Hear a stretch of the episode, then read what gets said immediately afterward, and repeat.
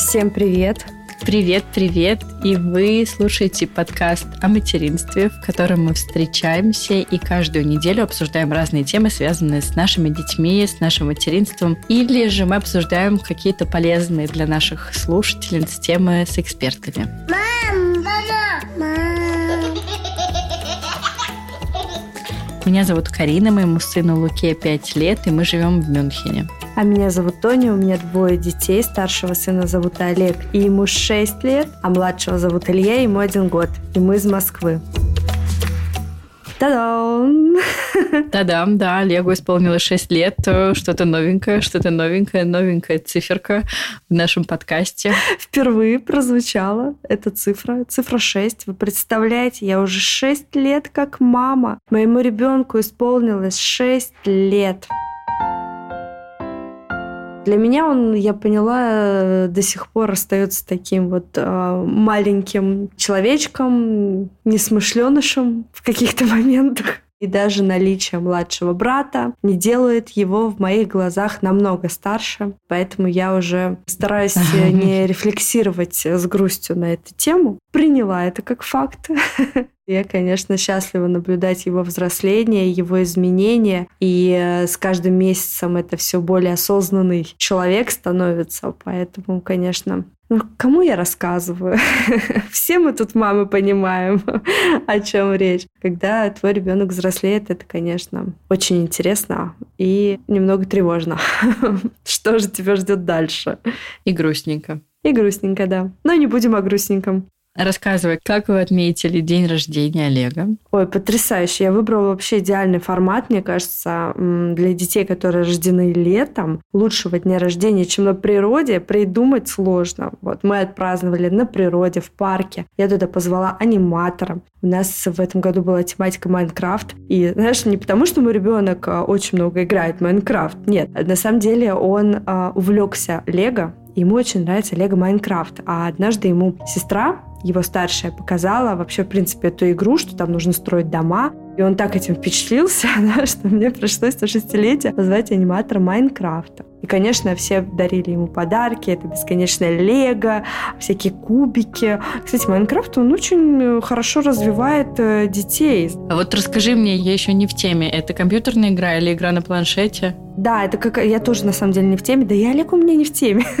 я же тебе говорю, у нас Лего. Вот Лего страсть появилась новая, а Лего Майнкрафт ему больше всего нравится. Вот как оно выглядит, что там надо строить дома, каких-то человечков. И он как бы на этой теме больше, на теме Лего. Ну да, он знает, что есть такая игра от старшей сестры, и что там нужно строить дома, что-то там комнаты. Вот он как-то построил, вот сестрой принес, мне показал, что он там какой-то свой дом построил. В общем, он у меня такой а, строитель в душе, любит все строить. А в плане развития я имею в виду сторонние какие-то вещи, как это зонтничный бизнес Майнкрафта, всякие кубики из дерева, их нужно сначала склеить, потом по номерам разукрасить. Вот нам подарили такой подарок. Или вот, ну, Лего, да, Лего Майнкрафт. Тоже, ну, Лего понятно, каким бы он ни был, он все равно развивает. Ну, раскраски, да, тоже такая история. Настольные игры Майнкрафт. То есть вообще вокруг этой темы очень много всяких развивающих тем.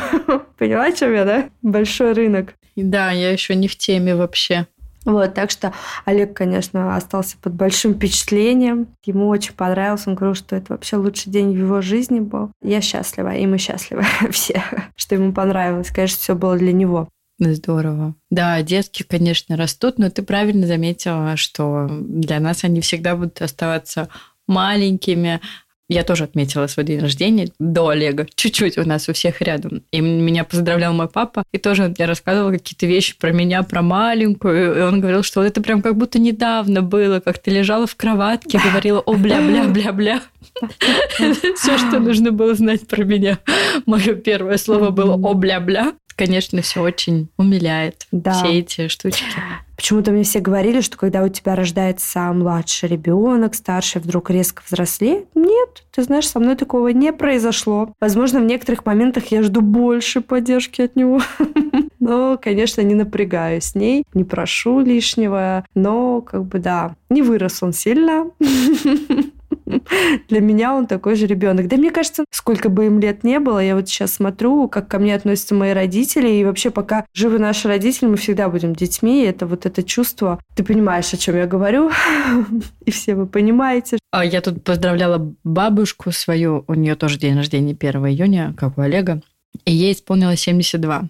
Первое, что мы с ней обсудили, что она уже 31 год как бабушка и не может это осознать. А второе, я у нее спросила, я говорю, бабушка, а вот, ну, и она там, знаешь, начала вот это, что жизнь пролетела, а годы летят, словно птицы. Я говорю, хорошо, а ты себя на сколько лет ощущаешь? Вот тебе 72. Она задумалась такая, ну, она сказала, что душа молодая у нее. Я говорю, сколько тебе лет? Вот если спросить, что ты первый отвечаешь, она говорит, ну, 45, не больше. И мне это так умилило, знаешь, что вот, вот все равно где-то это останавливается. Да. да, когда вот э, старшее поколение начинает говорить, что жизнь пролетела словно миг, я уже понимаю, о чем речь, и что я могу себе это представить, потому что действительно время летит. Ну все, не будем о грустном. Давай уже к веселой теме перейдем какой-нибудь. Как вы провели ваши выходные, вашу мини-поездку в горы? Так, да, у меня был день рождения. Так как я уже взрослая девочка, я выбрала, чтобы мой муж подарил мне впечатление. И так как э, многие наши слушательницы знают, что год назад э, у нас в семье появилось новое хобби, это хайкинг. Хайкинг, для тех, кто не знает, это поход в горы однодневный. Потому что есть такое понятие, например, как трекинг. Трекинг – это когда вы несколько дней ходите в горы, у вас большое путешествие, вы ночуете либо в палатках, либо в кемпингах, либо, я не знаю, в, ну, где-то там, да, где-то в горах. А мы пока, пока трекингом не занимаемся, но готовимся. И, но мы занимаемся хайкингом. И хайкинг это, ну, в русском языке нет такого слова, которое вот прям такое же. На русский язык это вот однодневный поход в горы, потому что как бы поход это, знаешь, такое растяжимое понятие хайкинга, когда ты вот выходишь утром, вечером приходишь. И мы начали в том году хайкать, и сразу же, буквально вот сразу же у меня появилась такая хайкинговая мечта по хайкинг в Доломитах в Италии. Доломиты – это итальянские Альпы. Угу. Ты там была? Они очень красивые, очень-очень красивые, их там много. И вот у меня была одна долина мечты. И как-то я в нее все время хотела, но Италия находится вроде бы и близко с нами, но туда не поедешь одним днем. То есть нет такого, вот как мы обычно утром выезжаем, да, вечером приезжаем. Туда все-таки ехать было, ну, три часа, но мы ехали с пробками почти пять, и обратно мы ехали уже быстрее. Ну, то есть это не получалось одним днем, поэтому мы решили совместить мой день рождения. Мы э, жили в прекрасном отеле в Альпах, и хайкали, да, в Доломиты. Один день у нас был на хайк. Это был просто какой-то невероятно сложный, очень-очень-очень-очень сложный. Я делилась этим со своими подписчиками в а, моем личном инстаграме и в нашем инстаграме подкаста. Все показывала. Это было очень сложно физически. Морально тоже было сложно. Но мы это сделали. Мы, да, 10 километров примерно мы только поднимались, и он, хайк занял очень много времени, но это было невероятно красиво, но сложно. Для меня это было прям супер сложно. В данном случае я не могу сказать, что хайк это бесплатно, потому что, ну, это был хайк в другой стране, и нам как минимум пришлось платить за отель. Но это был подарок на мой день рождения. А сегодня, да, мы уже э, хайкали у нас э, в Баварии, начали в Баварии, потом пришли в Австрию, и из Австрии вернулись обратно в Баварию. Это было очень интересно, когда ты заходишь в одной стране, идешь по другой стране и выходишь опять в, в своей стране. Сегодня мы хайкали по маршруту Луки, потому что теперь мы договорились что каждый выбирает маршрут. И вот мы в прошлый раз были в Доломитах, я выбирала маршрут. В этот раз Лука выбирал маршрут, потому что мы спросили, что тебе важно в хайке, что ты хочешь увидеть. Он сказал, я хочу увидеть водопады. А у всех разные желания. То есть мне нужна долина, где есть много гор, где есть панорама. А вот Лука, оказывается, ему важны водопады. Вот, и поэтому мы сегодня пошли по его маршруту и смотрели на водопады, на горное ущелье, а там бурлила горная река, было очень красиво. Следующий наш поход будет э, выбирать мой муж. Посмотрим, что же выберет он. Да, я видела в запрещенной э, социальной сети на территории Российской Федерации, в которой ты выкладывала, значит, эти видео с водопадами. Конечно, да, потрясающе. Эту неделю Карина вела наши соцсети, на следующей неделе буду я, и я даже не знаю, чем теперь удивлять, понимаешь ли, после твоих водопадов, гор, что вообще показывать. Сходи в сауну, сходи в спа. Я тебя отправляю в одно спа, которое строил мой папа в Москве. Иди туда, веди репортаж. Так, ну, выходные дни у Луки проходят потрясающе. А что с буднями? Как у вас проходит адаптация в новом детском саду? Рассказывай. Ну, вот сейчас я могу уже, наверное, рассказать, что мне кажется, что адаптация подходит к концу, но было нелегко по той причине, что немецкий детский сад оказался совершенно вообще другим, не как вот э, русско-немецкий, в который он ходил до этого, и не как наш голландский сад. У него совершенно другая концепция. Это открытая концепция. Э, в немецких детских садах это очень частая история. Грубо говоря, вот чтобы объяснить нашим слушательницам, что такое открытая концепция, это где детям дается очень много свободы. Это не Монтессори, да, это разные вещи. То есть у них есть расписание. Какое у них расписание? У них есть утром Morgenkreis. Это когда в Германии это везде эта история, когда дети утром собираются в круг, они обсуждают тему дня, они там считают друг друга, рассказывают, какой день недели, какая погода, какой сегодня праздник, могут обсудить книжку, игрушку, ну просто какая-то такая вот водная часть. Потом у них свободное время, и вот свободное время, оно действительно свободное, и ребенок сам выбирает, чем он хочет заниматься. В саду Луки есть несколько комнат, больших очень. У Луки большой по площади детский сад. Это спортивная комната, строительная комната, где разные конструкторы. Это креативная комната, где они рисуют, вырезают. Это комната для чтения. И еще какая-то комната есть по-моему, где просто разные игрушки ролевые. И, конечно же, площадка большая очень. И вот дети сами решают, что они будут делать. И для меня вначале это было жутко непривычно, и мне казалось, что за детьми никто не следит, и ты знаешь все эти мои рефлексии. Я была в каком-то ужасе. А у Луки была из-за этого очень тяжелая адаптация, потому что я не доверяла детскому саду. Вот просто я не доверяла. У меня такое чувство было, что я оставляю его в детской комнате в Икее, где за ребенком ну просто следят, чтобы он не убился. И я начала себя накручивать, что ему там чуть ли не безопасно. Вот это все. Начала собирать какие-то отзывы все немецкие родители были в восторге от этого детского сада. И вот я нашла одну русскоязычную маму, которая тоже была не в восторге. Ну, на то оно и понятно, да, что мы по-другому представляем работу детских садов. И Луке было, да, тяжело адаптироваться. Он меня много ждал, долго ждал, много плакал, не хотел идти в детский сад, пока он не нашел друзей. Сейчас он там нашел друзей, Ему стало гораздо проще, легче. У него появились любимые воспитатели. То есть первое время их не было, сейчас уже там, по три любимых воспитателя, вот с которыми он хорошо взаимодействует. Сейчас э, лето, тепло, и мой ребенок целый день практически проводит на улице в детском саду. Я забираю его просто, у него слой пыли на нем, вот просто слой пыли. Ну да, и вот у них свободное время, потом у них э, обед, потом опять свободное время, потом у них уже полдник, и ну, я забираю Луку, да. И мне вначале казалось это жутко небезопасно, жутко плохо, и куча негатива у меня был к этому детскому саду. И мы даже, мой муж ходил на встречу заведующей, мы рассказывали все свои опасения, недовольства, они очень как-то позитивно восприняли нашу критику, отвечали на все наши вопросы, говорили, что да, где-то есть косяки, они будут их поправлять, исправлять. И на данном этапе я не скажу, что это лучший сад в моей жизни. Нет, не скажу. То есть у меня есть все равно какие-то моментики, да, и я русский человек. Мне бы хотелось, чтобы там у меня было четкое расписание и постоянный отчет, чем занимается мой ребенок. Пока я забираю ребенка, он говорит, мама, я весь день на улице, я весь день гулял, я возился в воде, я возился в грязи. В общем, у него прям такое насыщенное время, и после сада он очень устает и ложится спать в 7 часов вечера. И как-то пока нормально. Ну, то есть э, у него очень, конечно же, улучшился немецкий. Не то чтобы улучшился, но это прям вообще, я не знаю, даже описать вам не могу. У меня растет дома немец. Но пока оставим все как есть, до школы год, и я думаю, что основная цель для нас этого детского сада – это немецкий язык для ребенка. Ну и свободная игра. Тут меня одна подруга успокаивала. Она говорила, ты что? Валентина Паевская говорит, единственное, чем должен обеспечить детский сад ребенка, свободной игрой. Mm-hmm. Я говорю, а ну это единственное, что дает мой сад моему ребенку.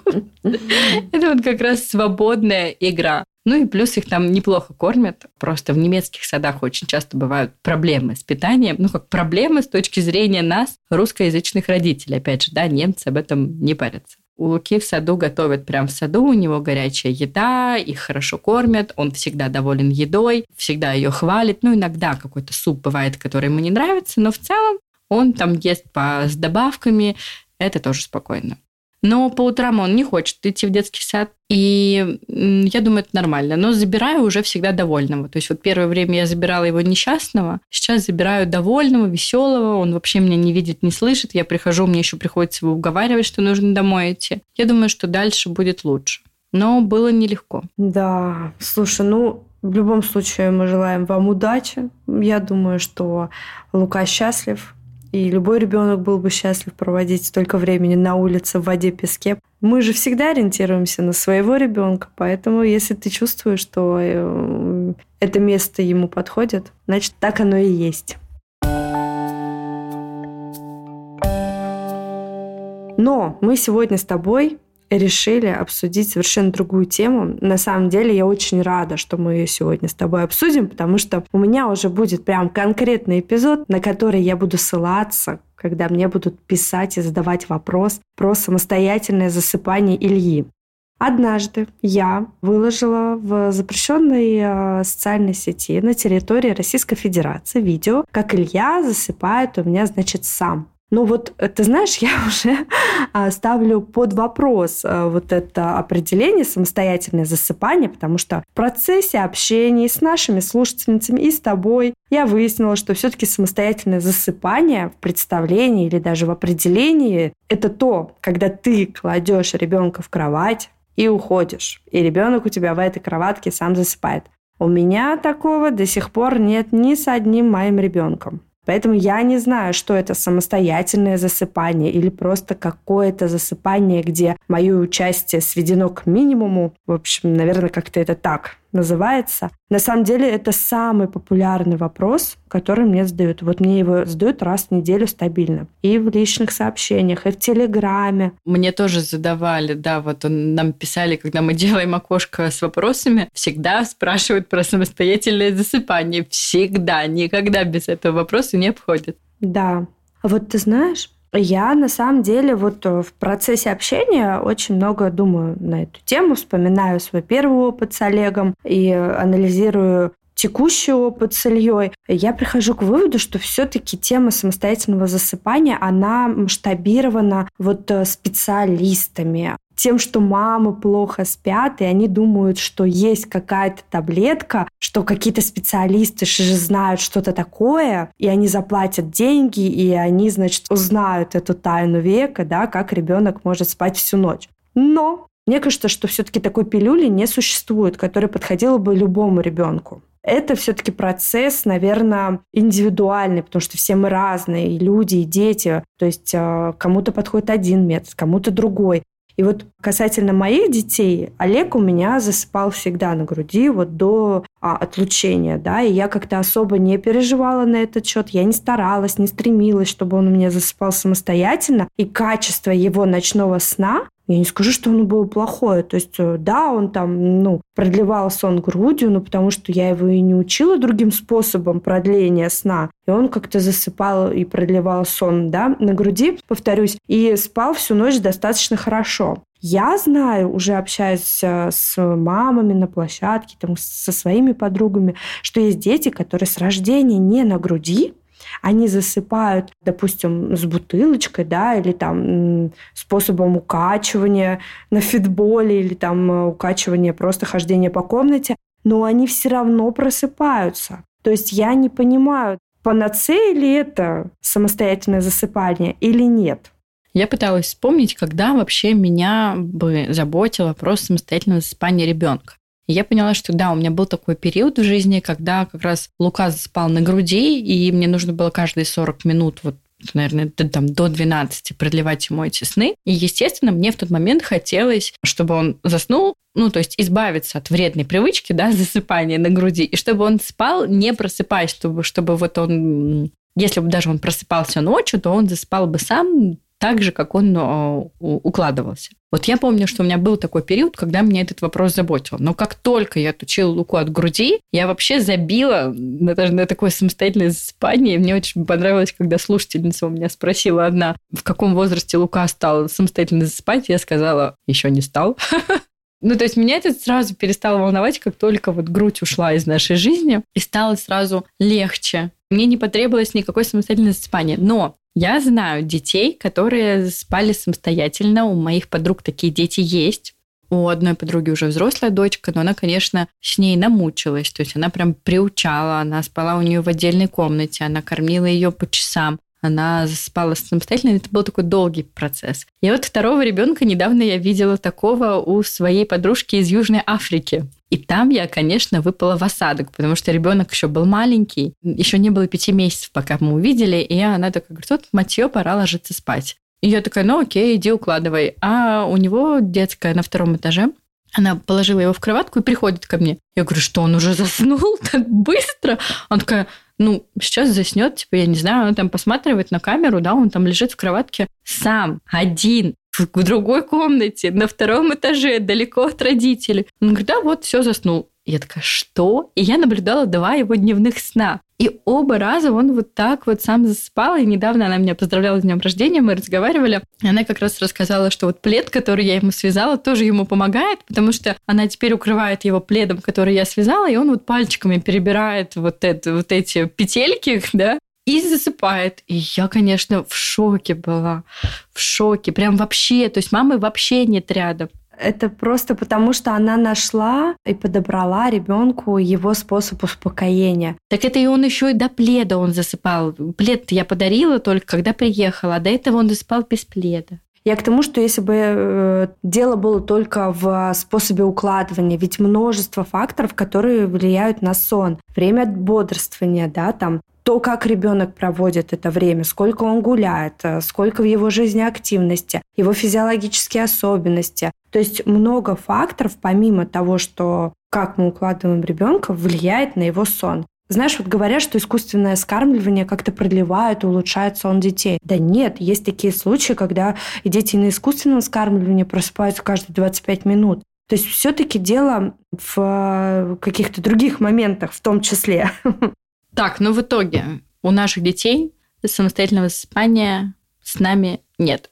Как ты укладываешь своих детей? Расскажи. Вообще, я хочу рассказать про отличия да, моих детей. Олег у меня засыпал на груди, уже повторюсь, да, и засыпал до отлучения. И просыпался ночью он столько же раз, сколько просыпается Илья, но Илье не нравилось засыпать на груди изначально. То есть я его даже не приучала к самостоятельному засыпанию, он просто сам по себе такой человек, который хотел засыпать сам. То есть он кушал перед сном, отворачивался и говорил, все, мама, пока, я засыпаю. То есть он не засыпал на груди, и не потому, что я там какие-то методики на нем применяла, просто сам по себе. И впоследствии, конечно, я ему предложила и вариант с кроваткой, на которую он э, с успехом согласился. То есть мы представили детскую кроватку к нашей кровати, и когда он кушал, он просто не отворачивался, а переползал туда. И вот сейчас э, Илья засыпает вместе с Олегом, я их вместе укладываю в одно время, читаем книжки, и они спокойно сами засыпают в своей кровати.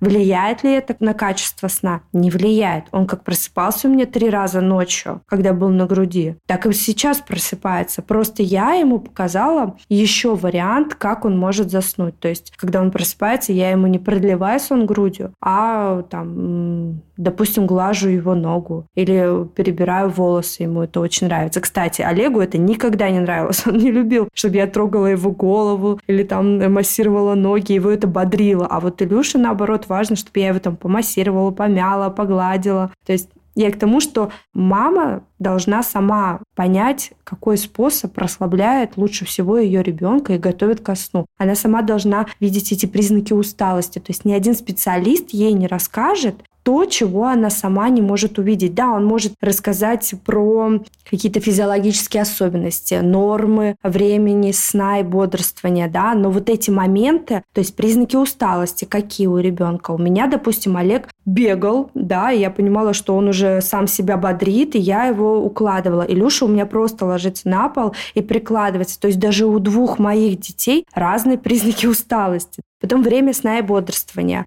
Тоже у меня у двоих детей совершенно разное было. С Ильей я прям соблюдала режим, я следила за временем сна, бодрствования. То есть с самого рождения мне казалось это очень важно и правда, что это так было. Мне это помогало его укладывать. Я всегда видела вот эти признаки усталости. Также я наблюдаю за тем, что будоражит моего ребенка, вот младшего, допустим. Он у меня более спокойный, чем старший. То есть со старшим даже мысли не было о том, чтобы я там музыку включила или там как-то с ним активно играла перед сном. Вот.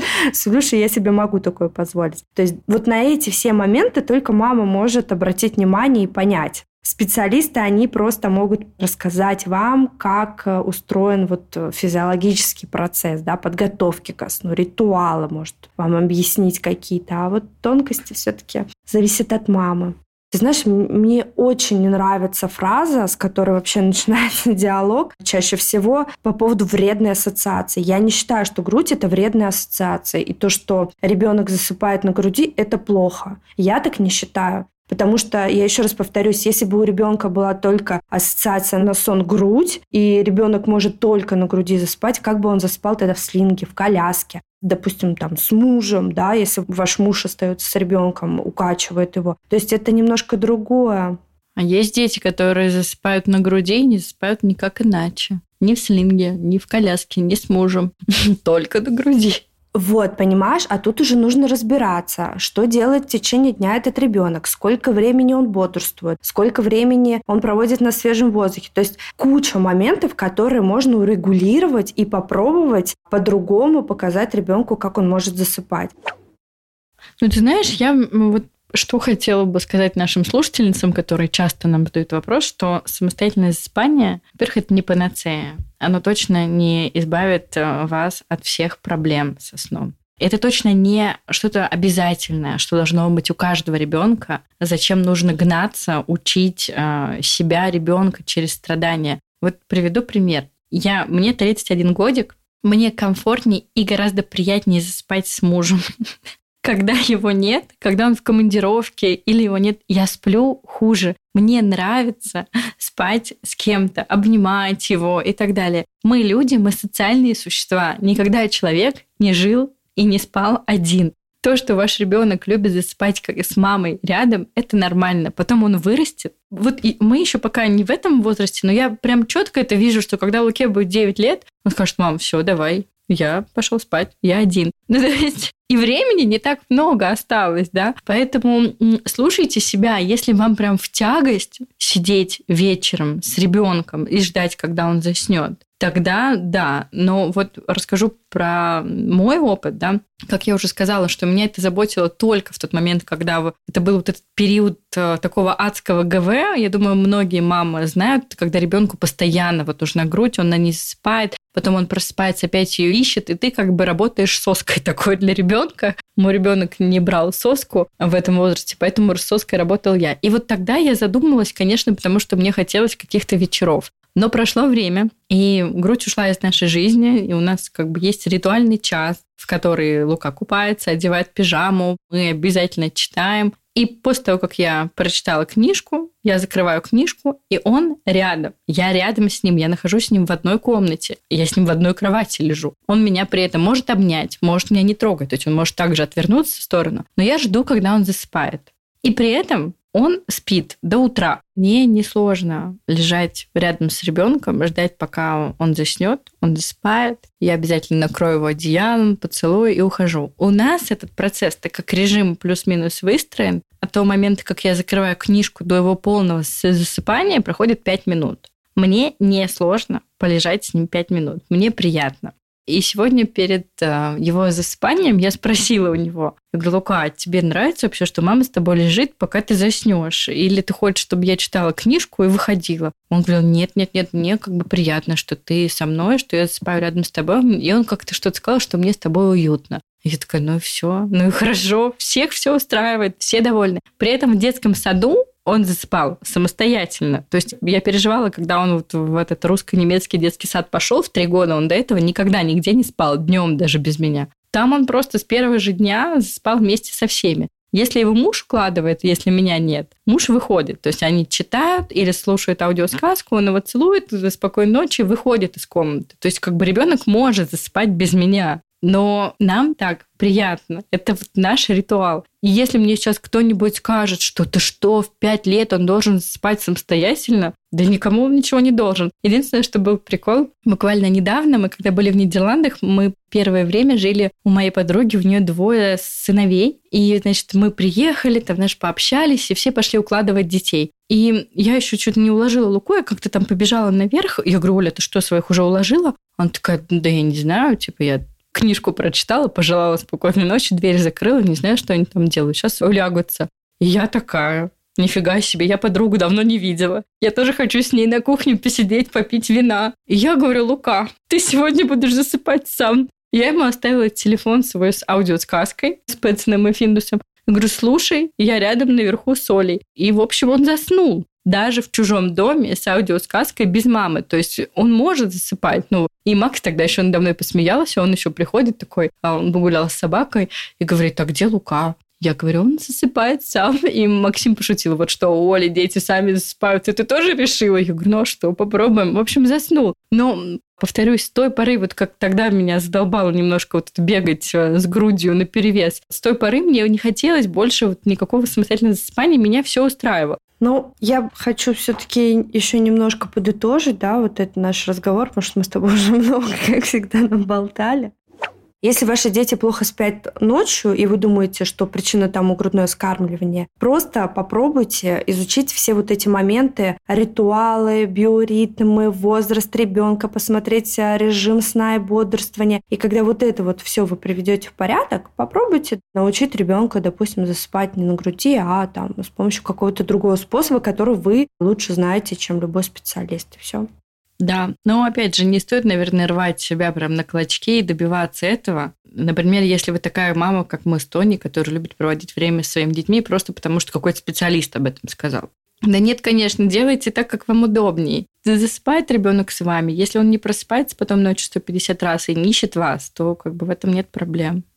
И ты знаешь, вот всегда, конечно, я понимаю, мамы, ему очень хочется спать ночью, высыпаться, и дети все разные. Есть дети, правда, которые просыпаются там каждые 20-30 минут. Это все очень тяжело, но, опять же, мы все разные, и дети разные, и способы засыпания у наших детей разные, да.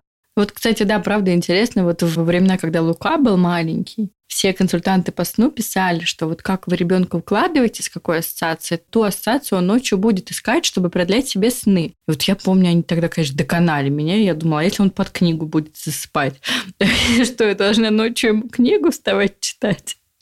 Ну да, конечно, нет. Э, тут нужно брать во внимание биоритмы ребенка, да, потому что, ну, физиологически дети не могут склеивать сны там в месяц, в два месяца, да, им всегда для этого потребуется помощь. И физиологически дети в поверхностной фазе сна, они и спят, и едят. То есть это мы, взрослые, не понимаем, как можно и спать, и есть. А дети, это вот физиология, это природы придумано, что как бы ребенок спит на груди и кушает. И мы в первый год видим такую трансформацию детей. Никогда больше дети не вырастают так, как они вырастают первый год жизни. Да, и природа специально придумала грудное вскармливание для того, чтобы ребенок и спал, и ел одновременно, и все это вот как бы так заложено в нас. Поэтому, когда я слышу вот эту вот плохая ассоциация, вредная ассоциация, меня прям немножко внутри трясет, потому что, ну, какая вредная, если это природа придумала, да, и не факт, что ребенок даже без грудного вскармливания не будет просыпаться всю ночь и научится склеивать сны. То есть это просто физиология. Только голландские дети спят с четырех месяцев всю ночь. Я тоже в это не верю, Карин, потому что, ну, действительно, все мы настолько индивидуальны, и я столько слышала случаев,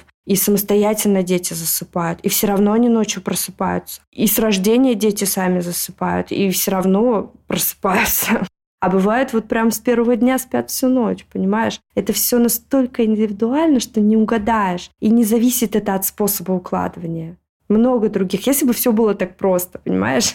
Просто бы кто-нибудь продал бы гайд по сну, и все. И это все бы решило. Но нет другие фазы, признаки, еще раз повторюсь, усталости, как мама видит это окно в сон, насколько она быстро реагирует на вот эти все знаки, что ребенку надо спать, как он проводит время бодрствования, сколько ему месяцев, потому что в месяц, в два, в шесть месяцев дети по-разному, к нему нужно подстраиваться. Это не значит, что если ты там в четыре месяца, да, когда дети переходят от короткой к длинной фазе сна и могут склеивать сны, они там в 4 месяца, в 6 месяцев будут одинаково засыпать. Это процесс. То есть во время взросления ребенка мы всегда подстраиваемся под его запросы.